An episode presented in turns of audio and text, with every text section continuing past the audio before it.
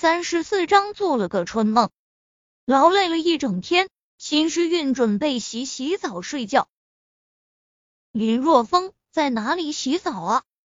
秦时运敲开了林若风的房门，小声问道：“洗澡，院子里。”林若风说道：“院子里，院子里哪有洗澡的地方啊？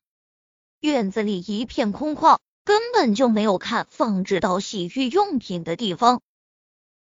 嗨嗨，林若风从床上坐起来，耐心的说道：“我们这乡下和你们城里是不一样的，哪有什么洗浴间什么的？山脚下有大河，平时干完活后都在大河里洗澡，然后睡觉之前端一盆水，将身子骨擦擦就行了。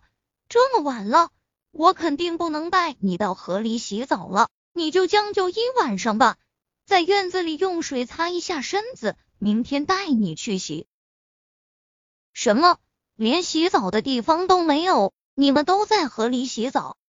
秦时运简单不敢相信自己的耳朵，自己到底来到了一个什么样的落后地方啊？没办法，村里的情况就这样。林若风耸了耸肩膀，说道：“条件这么艰苦。”所以我才不相信你能在这里待多久。哼，你就这么小看我吗？秦时运生气了。林若风一直认为他无法留在这里，这让他很不高兴。哼，我告诉你，我秦时运可不是什么娇生惯养的大小姐，我一定会在这里好好的生活下去的。说完后。秦时运砰的一声关上房门，气冲冲的回到自己的房间。既然这个村子的人都这么生活，那自己为何就不能？秦时运暗暗给自己打气，自己可不能被这里艰苦的环境所打败，那样的话，自己回到家都抬不起头来。为了抗议父母不讲道理的联姻。秦时运发誓，一定要在这里好好生活下去，不能让任何人看扁自己。直到过了很久，秦时运才端出一盆已经兑好的温水，来到院子里。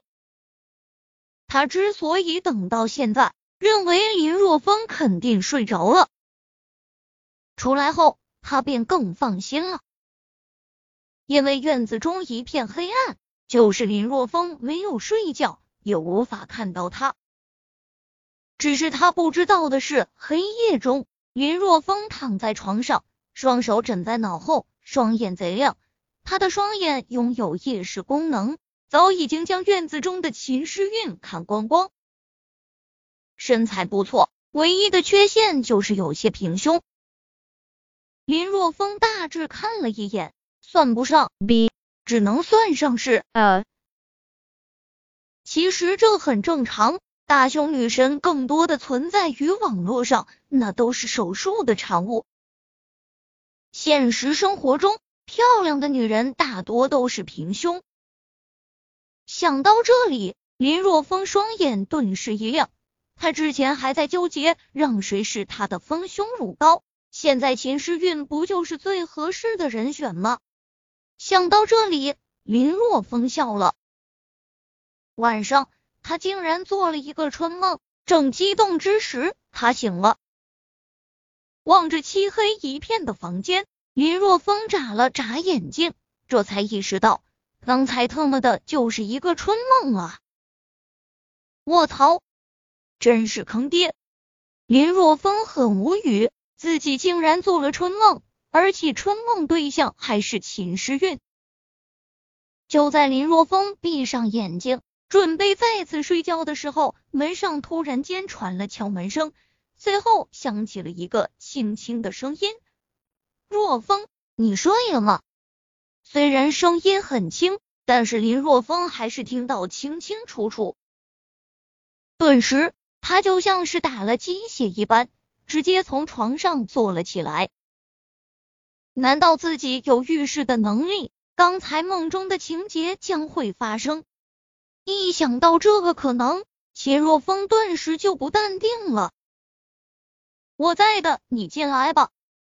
林若风嗨嗦了一声，打开房间的灯，说道：“房间的门被推开，穿着一身丝质睡衣的秦诗韵进入林若风的房间。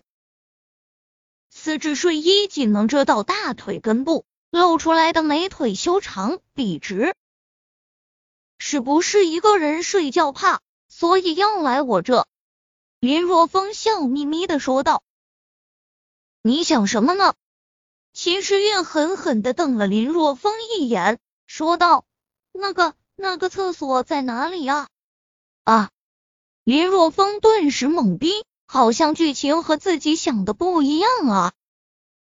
他根本就不是来投怀送抱的，而是来问厕所在哪里的。真是坑爹啊！浪费自己感情！你发什么呆啊？我问你厕所在哪里啊？见林若风在那里发呆，秦时运再一次问道：“哦，厕所啊，我带你去，我这就带你去。”林若风摇了摇头，将脑中那不切实际的想法甩开，将被子一掀，随后站了起来。将被子掀开后，林若风才陡然感觉到身下一凉。啊，变态啊！而此时。秦时运陡然发出一声尖叫声，转身就跑出了林若风的房间。卧槽！林若风看着光滑的身子，这才想到他平时都有裸睡的习惯，结果刚才一个不小心就被秦时运看光光了。想到这里，林若风颇为气愤，自己被他看光了，那吃亏的是自己吧。竟然还被他骂成变态，还有没有天理了？摇了摇头，林若风穿着一件大裤衩就走出房门，来到隔壁房间。出来了。林若风在门上敲了敲：“你走开，你这个大变态！”屋内传来秦诗韵的声音：“云，我变态，你能不能讲点道理？”你跑进我的屋中，将我给看光光了，貌似吃亏的是我吧？你要觉得你吃亏了，那你也脱光光了让我看一下。